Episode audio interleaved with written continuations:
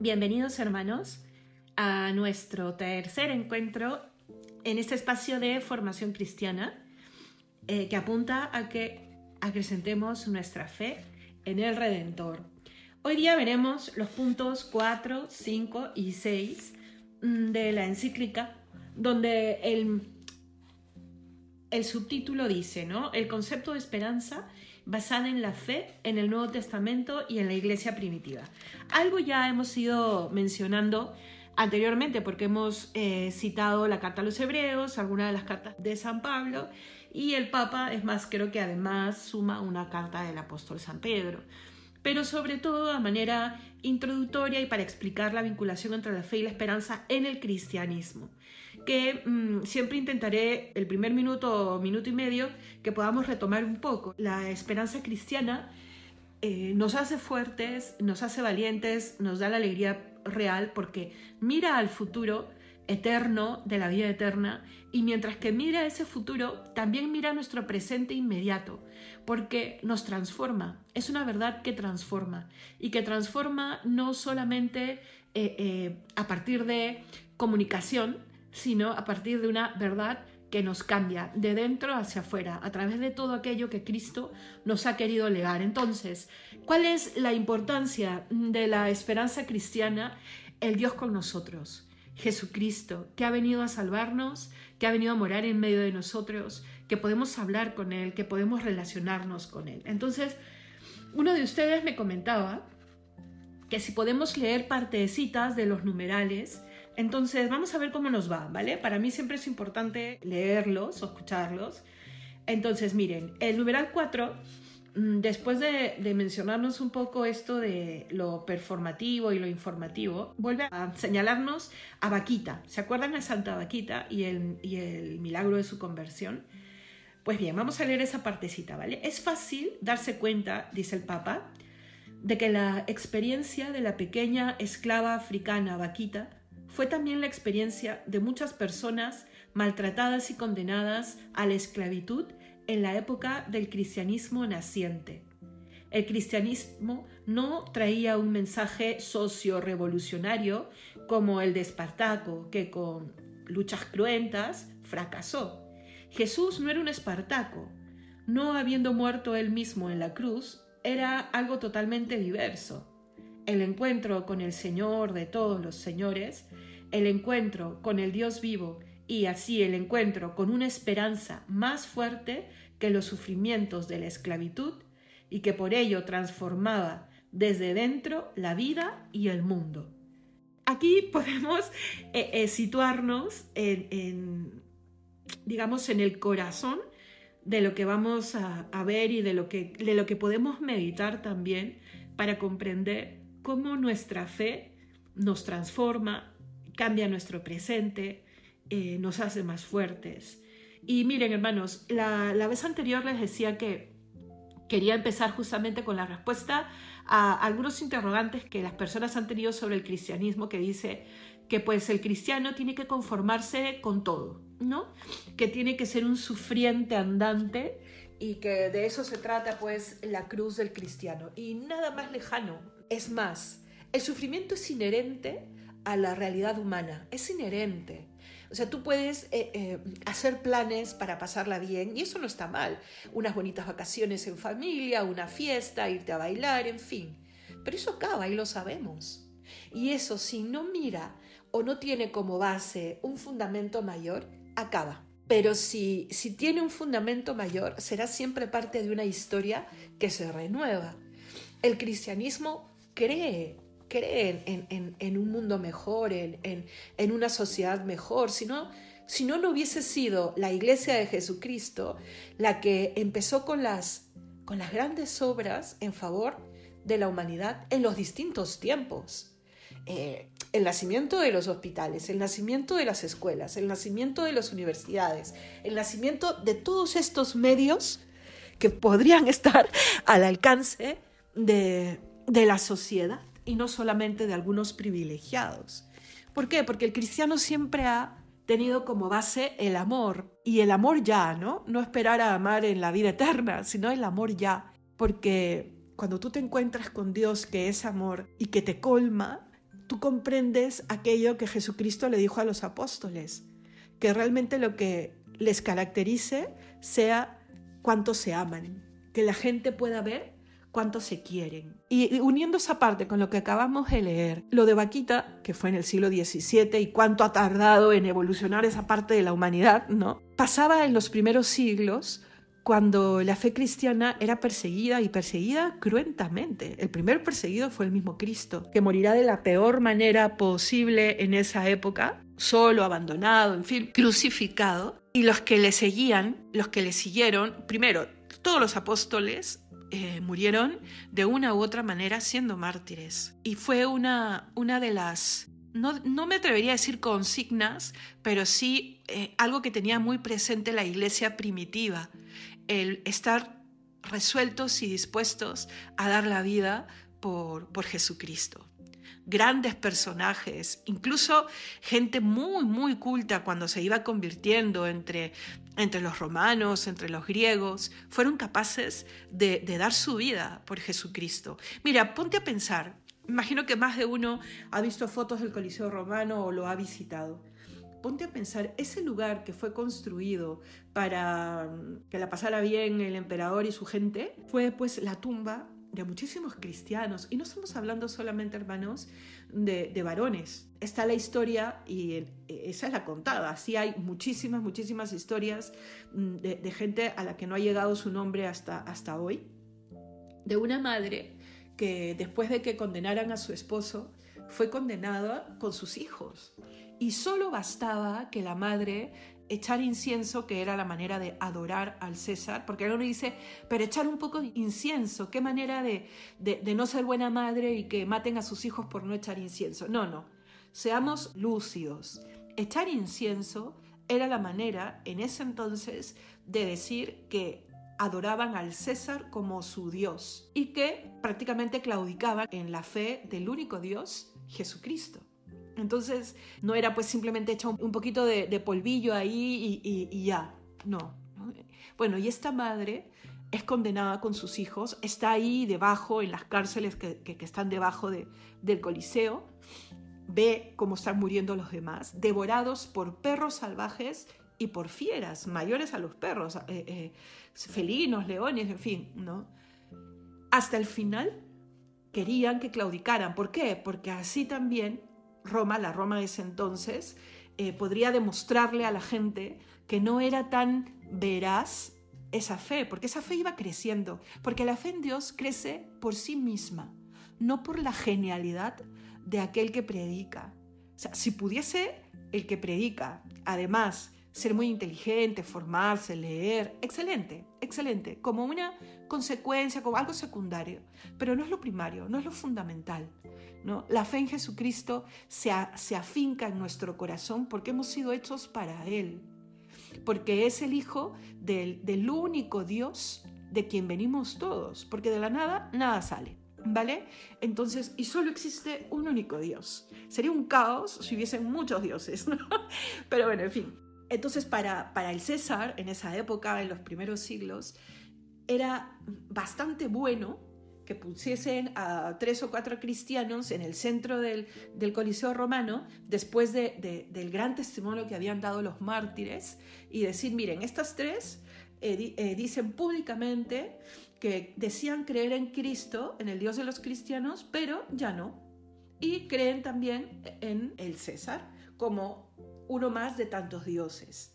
Entonces, eso hubiese roto esa esperanza en que empezaban a hacer en muchos que mirando ¿Cuántos se alegrarían y aplaudirían? Pero yo creo que eran pocos los que aplaudían de verdad, porque no, no, no puedo imaginarme una humanidad que, que aplaude viendo cómo fieras devoran a personas en vivo, mujeres, niños. Eh, no, no, no puedo imaginarme eso. Yo creo que es un poco lo que suele pasar, ¿no? Que aplaudes lo que, lo que el loco de, de turno que tiene el poder te dice que hagas. Pero muchos de los que estaban ahí estaban a un pelito de convertirse, de decir, pero ¿qué hay detrás de, de, esta fe que son capaces de dar la vida y de darla de manera en pie? O sea, tiene que haber algo más, porque hasta ese entonces la vida era lo más valioso.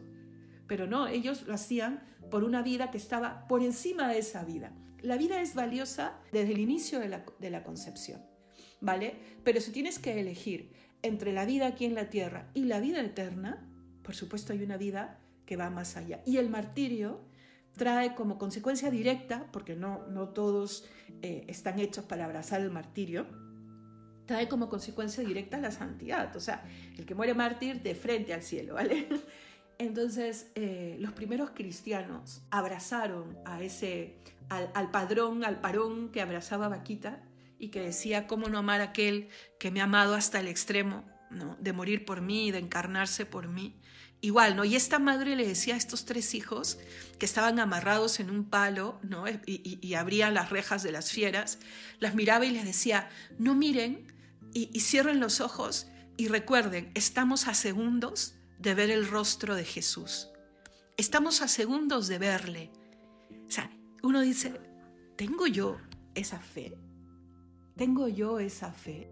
Yo creo que hoy en día ese tipo de martirio es difícil que se vuelva a dar, aunque uno nunca sabe, ¿no? Pero es, es muy difícil. Pero se da otro tipo de martirio, en el que tú tienes que ser capaz, no te van a quitar la vida, pero te van a quitar el poder vivir tu fe de manera libre, o sea, vas a tener que sonreír y aplaudir incluso leyes que sabes que no están bien. ¿no? O vas a llevar tu fe y la vas a esconder.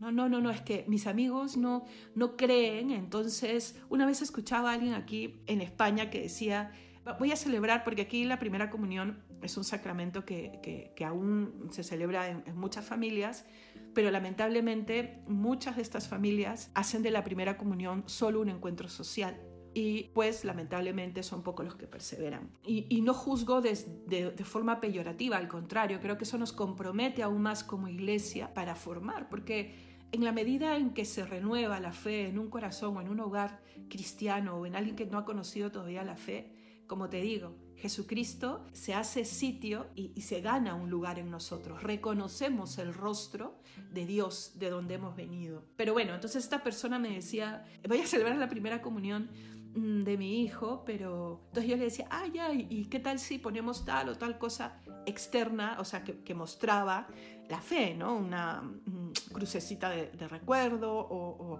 o, una velita de un niño comulgando o tal. Y, y se la entregamos y me decía, no, pero es que no todos los amiguitos que van a venir son creyentes.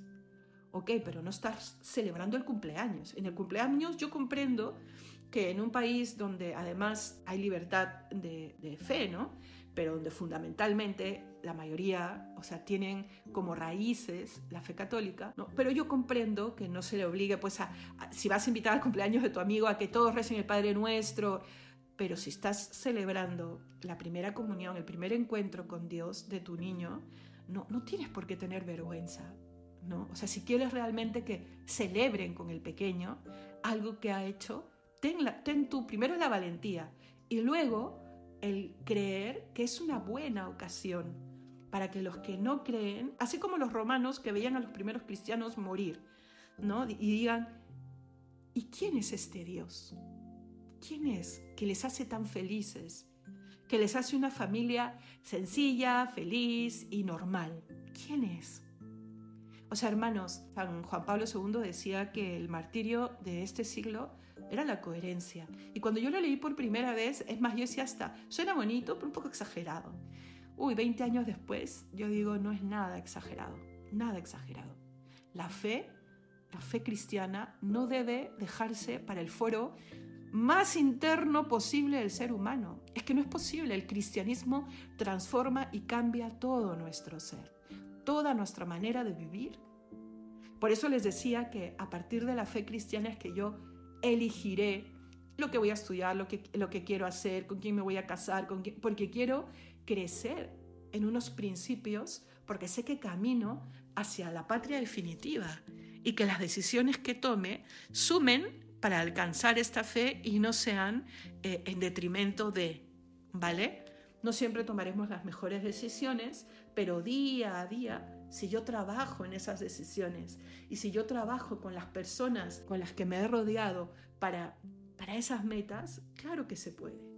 Y claro que se puede en el presente tener un poquito de ese futuro, ¿vale?